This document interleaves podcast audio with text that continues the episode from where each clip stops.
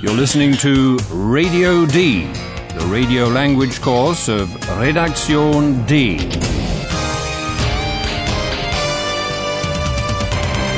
A joint project of the Goethe Institute and Deutsche Welle Radio. The author is Herrad Meese.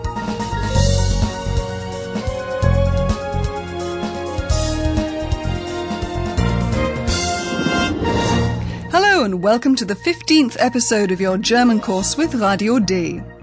Last time, Ayhan played a prank on our two journalists Paula and Philip in the Carnival Malay, which especially shocked Paula. And she's not the kind of person to take something like that lying down, so she's thought up a carnival prank of her own. Have a listen to what she's doing.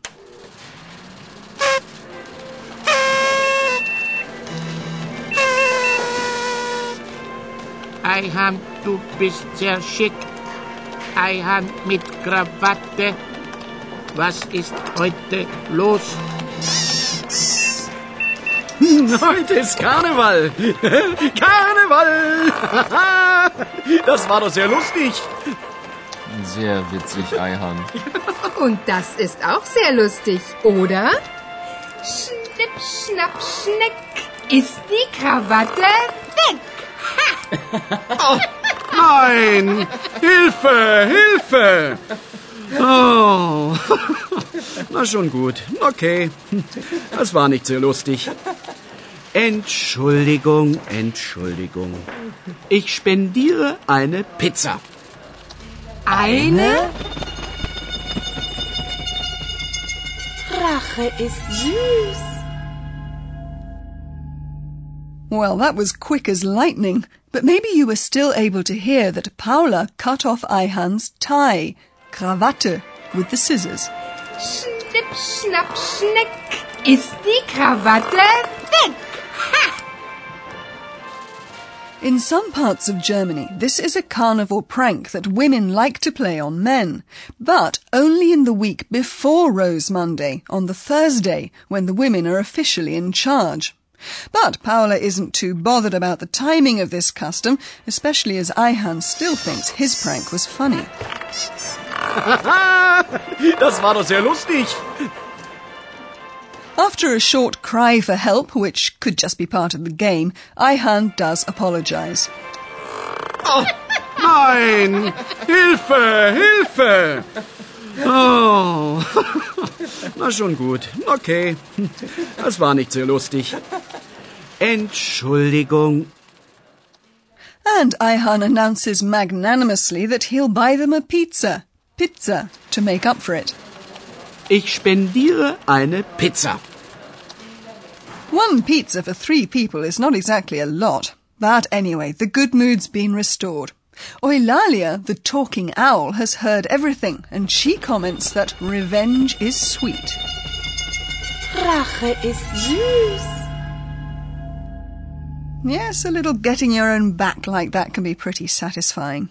But then Paula and Philip have to get to work. They take to the streets with a tape recorder collecting impressions of Carnival, a time when many people slip into different personas in their fancy dress. Hallo, liebe Hörerinnen und Hörer. Willkommen. Bei Radio D.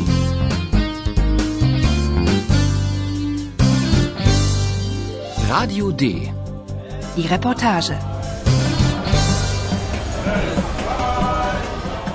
Let the atmosphere work on you a bit and have a listen to what this woman likes.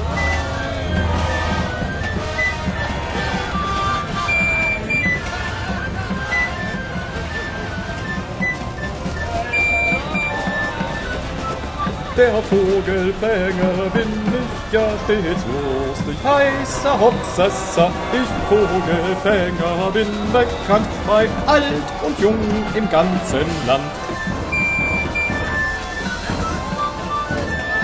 Ist das nicht herrlich? Und das Kostümchen schön wohl?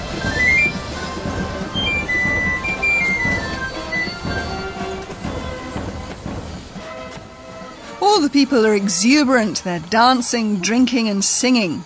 A woman is really enthusiastic about the music and about the costume of feathers that one of the men is wearing.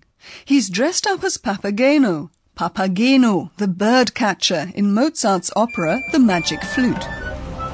Der Vogelfänger bin ich ja stets lustig, heißer Hopsassa. Maybe you thought that the German the woman was speaking sounded a bit strange. That wouldn't surprise me at all, because she didn't actually speak High German, but the dialect of the Ruhr area. They say, for example, dat instead of das. Ist das nicht herrlich? Und das Kostümchen schön wohl?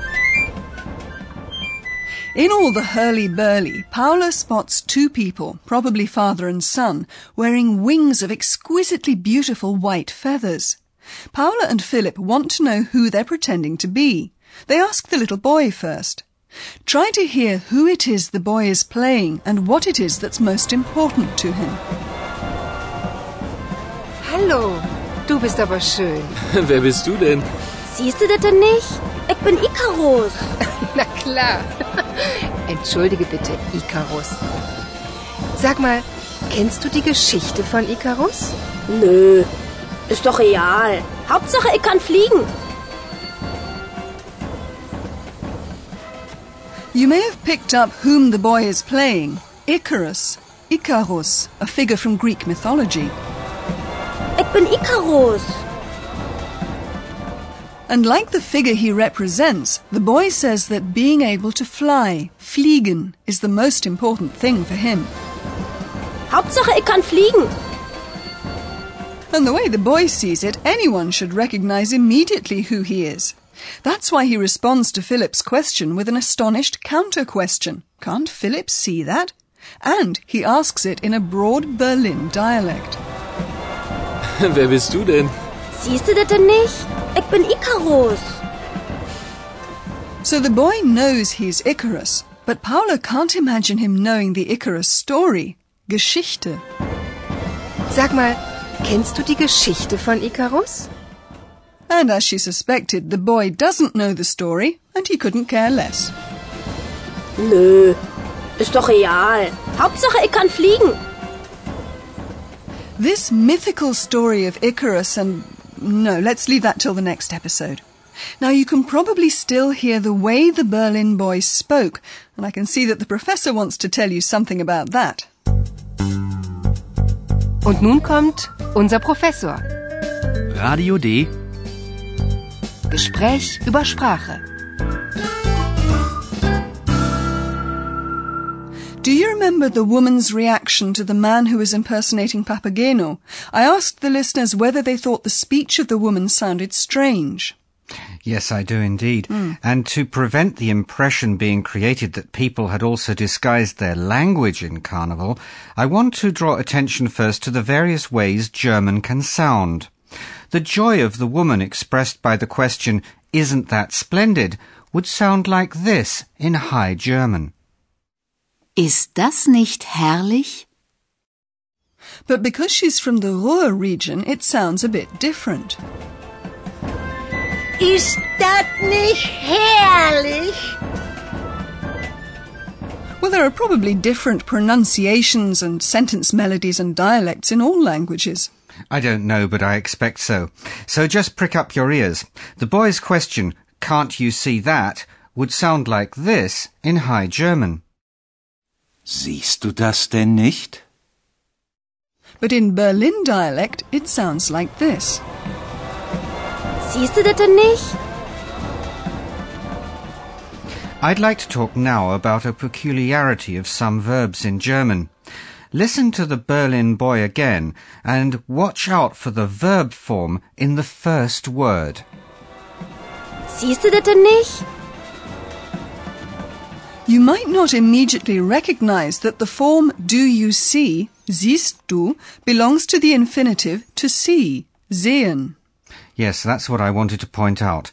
For some German verbs that have the vowel e in the infinitive, the e, as in sehen, changes into ie, as in siehst, which is spoken as a long e in the second and third persons. Sehen. Siehst du das denn nicht? Okay, thanks, Professor. That'll do for this session. You're welcome. You can have a listen now to some of those scenes again.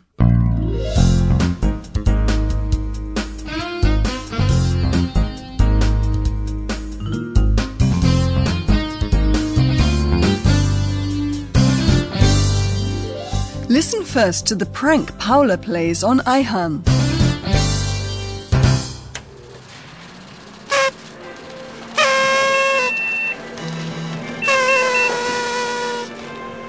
Ayhan, du bist sehr schick. Ayhan mit Krawatte. Was ist heute los? Heute ist Karneval. Karneval. Das war doch sehr lustig. Sehr witzig, Eihan. Und das ist auch sehr lustig, oder? Schnipp, schnapp, schneck. Ist die Krawatte weg? Oh, nein! Hilfe! Hilfe! Oh. Na schon gut. Okay. Das war nicht sehr lustig. Entschuldigung, Entschuldigung. Ich spendiere eine Pizza. Eine? Rache ist süß. Now hear the encounter with the man dressed up as Papageno.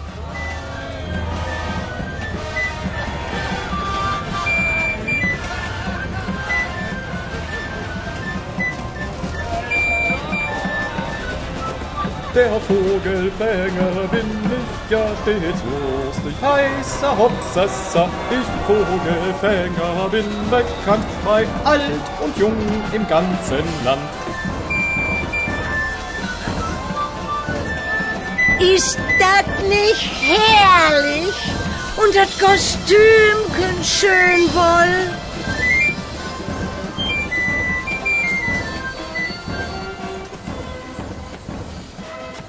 Paula and Philip notice two people wearing white wings. The boy is dressed up as Icarus.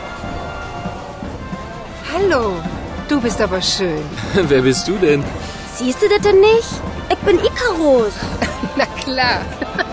Entschuldige bitte, Icarus. Sag mal, kennst du die Geschichte von Icarus? Nö, ist doch real. Hauptsache, ich kann fliegen. In the next episode, there'll be more about Icarus and his father. Liebe Hörerinnen und Hörer, bis zum nächsten Mal.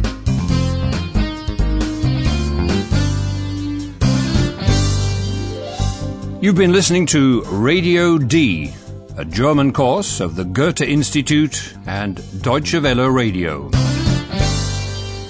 Und tschüss.